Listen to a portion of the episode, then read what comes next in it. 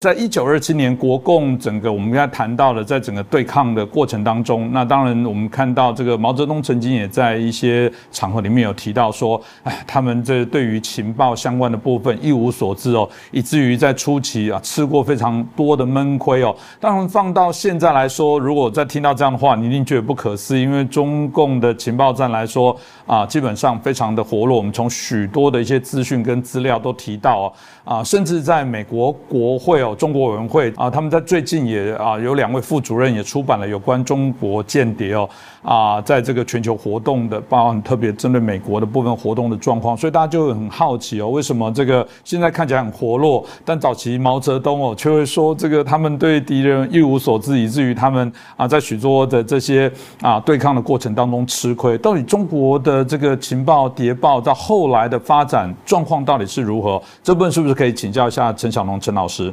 呃，中共这个谍报系统的形成、发展和演变啊，呃，过去三年里头，美国出过三本书。二零一九年八月呢，出版了一本叫做《中国间谍：从毛主席到习近平》，英文标题是《Chinese Spies from Chairman Mao to Xi Jinping》。那第二本书呢，是二零一九年底出的，就是刚才主持人提到那本书，叫《中共间谍活动情报入门》。的英文 title 是 Chinese Communist Espionage and Intelligence Intelligence Primer。那么第三本书是二零二零年又出的一本，叫做《中国的谍报运作与技巧》，英文 title 是 Chinese Espionage Operations and Tactics。这三本书都是关于中共谍报系统的新书。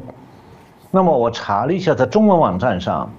大纪元网和阿波罗新闻网对刚才主持人提到的第二本书做过连载介绍，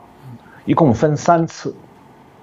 我找到了这三处网页，但有趣的是，我看完第二部分之后，再想保存这部分链接，却发现在谷歌上已经找不到了。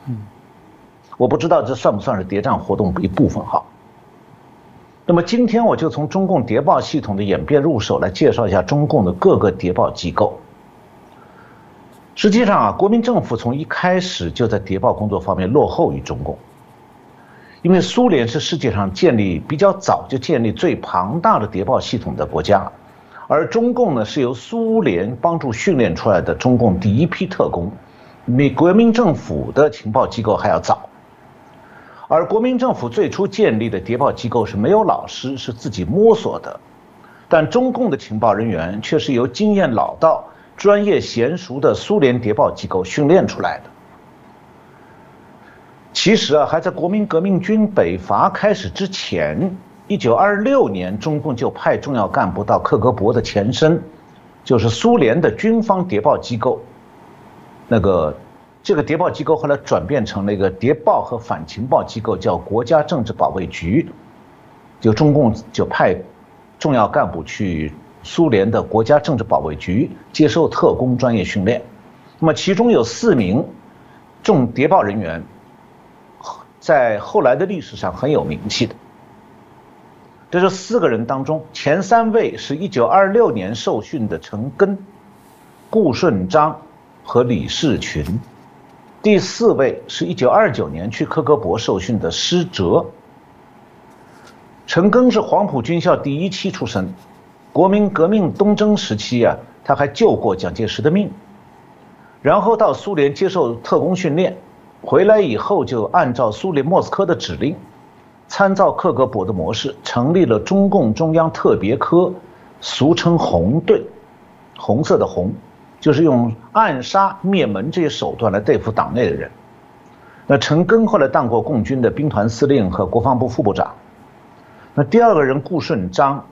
他受训以后回国就担任中共的总书记，但是因为被捕呢，交代了中共在上海的重要机关，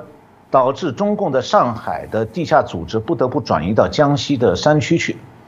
那么中共为了恐吓投诚人员呢，就派陈赓。把顾顺章一家十二个人全部杀掉。那国民政府在内战时期发现说，中共的谍报人员比较坚定，便捷的人少。其中一个重要的原因就是，中共谍报人员知道，一旦便捷，可能全家灭门。那第三个人李士群呢，是在苏联受训回国以后，曾经在陈赓的手下的暗杀队做事，后来被捕，然后和国民政府合作了。那抗战期间，他是进入了汪精卫的政府，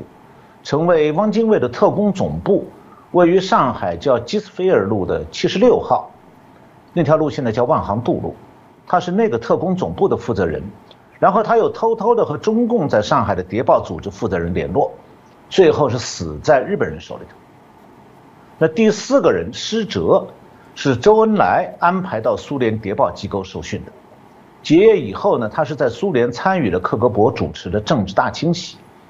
那抗战时期呢，被苏联派到延安，担任毛泽东的俄文翻译，掌管与苏联联络的密码。实际上他是我们苏联派在毛泽东身边的政治间谍。那中共建立政权以后，高度依赖苏联。那么施哲就被安排在毛泽东这个身边做政治秘书。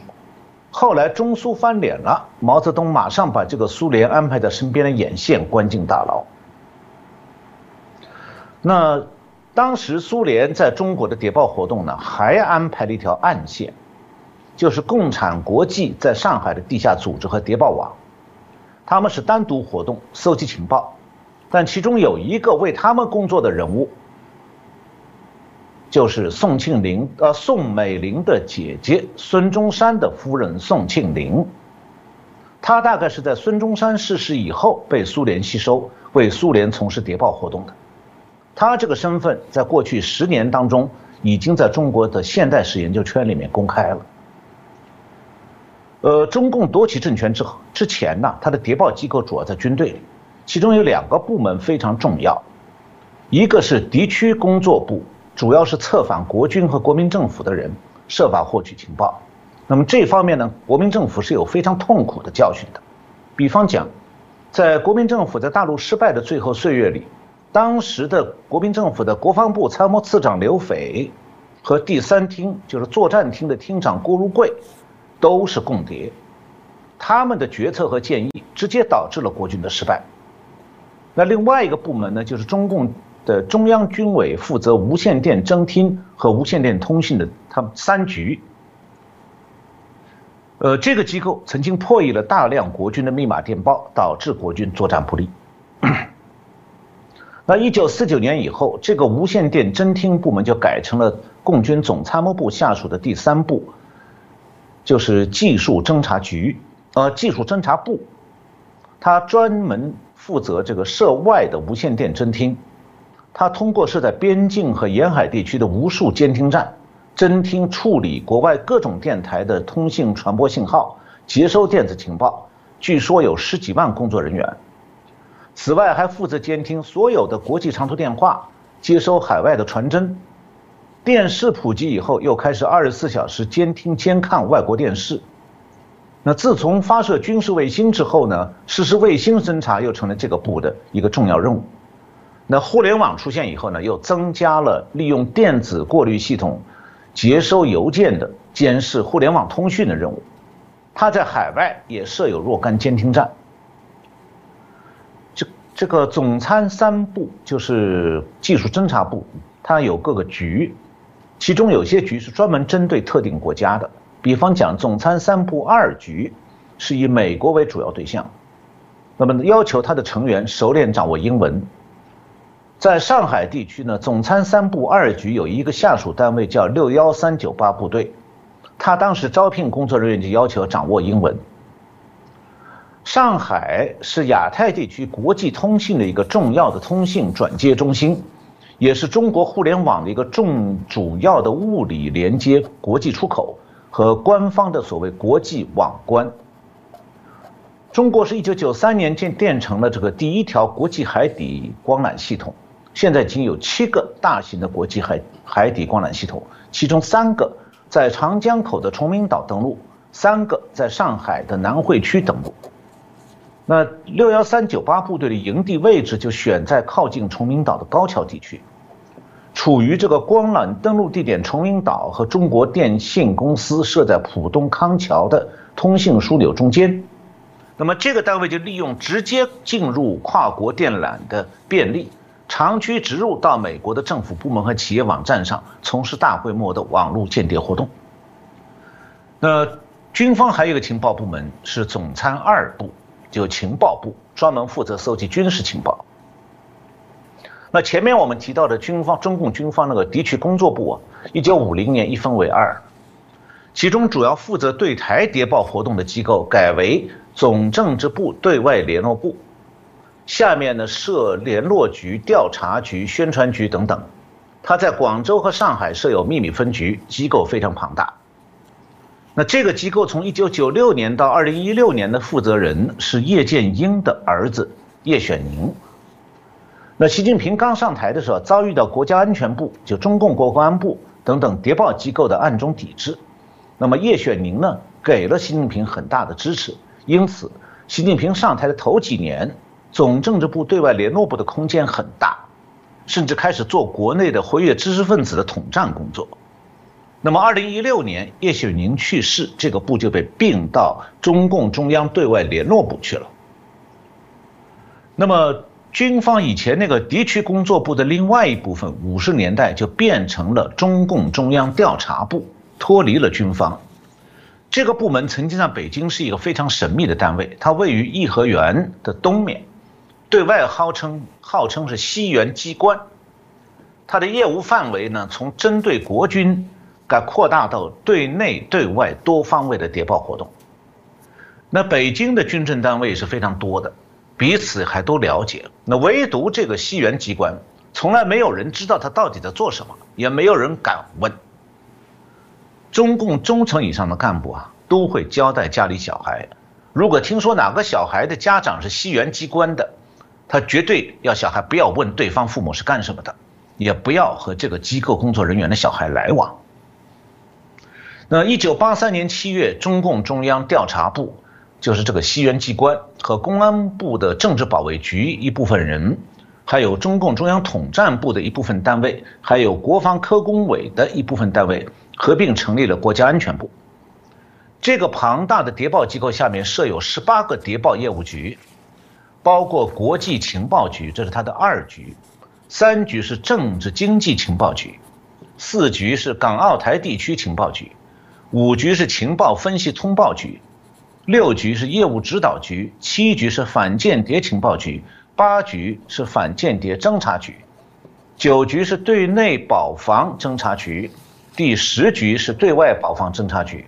十一局是情报资料中心局，十二局是社会调查局，十三局是技术侦查科技局，十四局是技术侦查局，十五局是综合情报分析局，十六局是影像情报局，十七局是企业局。反恐局是十八局。那我这里只举几个例子来说明中共国安部的运作。比如讲，中国有相关的规定，所有从事民意调查的机构必须到国安部的十二局报备。那问卷，就是民调之前的问卷呢，要送去审查，送给国安部审查。民调之后，数据也要送，首先送去批准。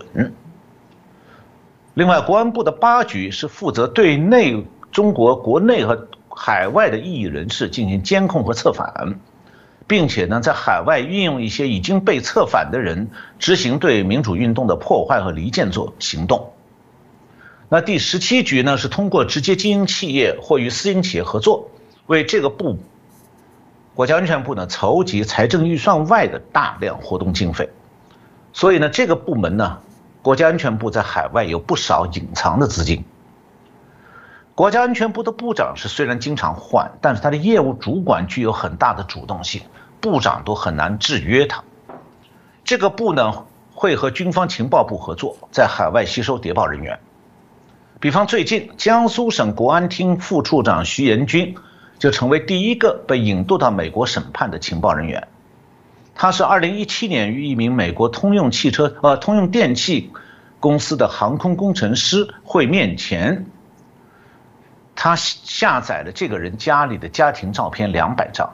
用来恐吓他，逼他成，逼这个工程师做技术间谍。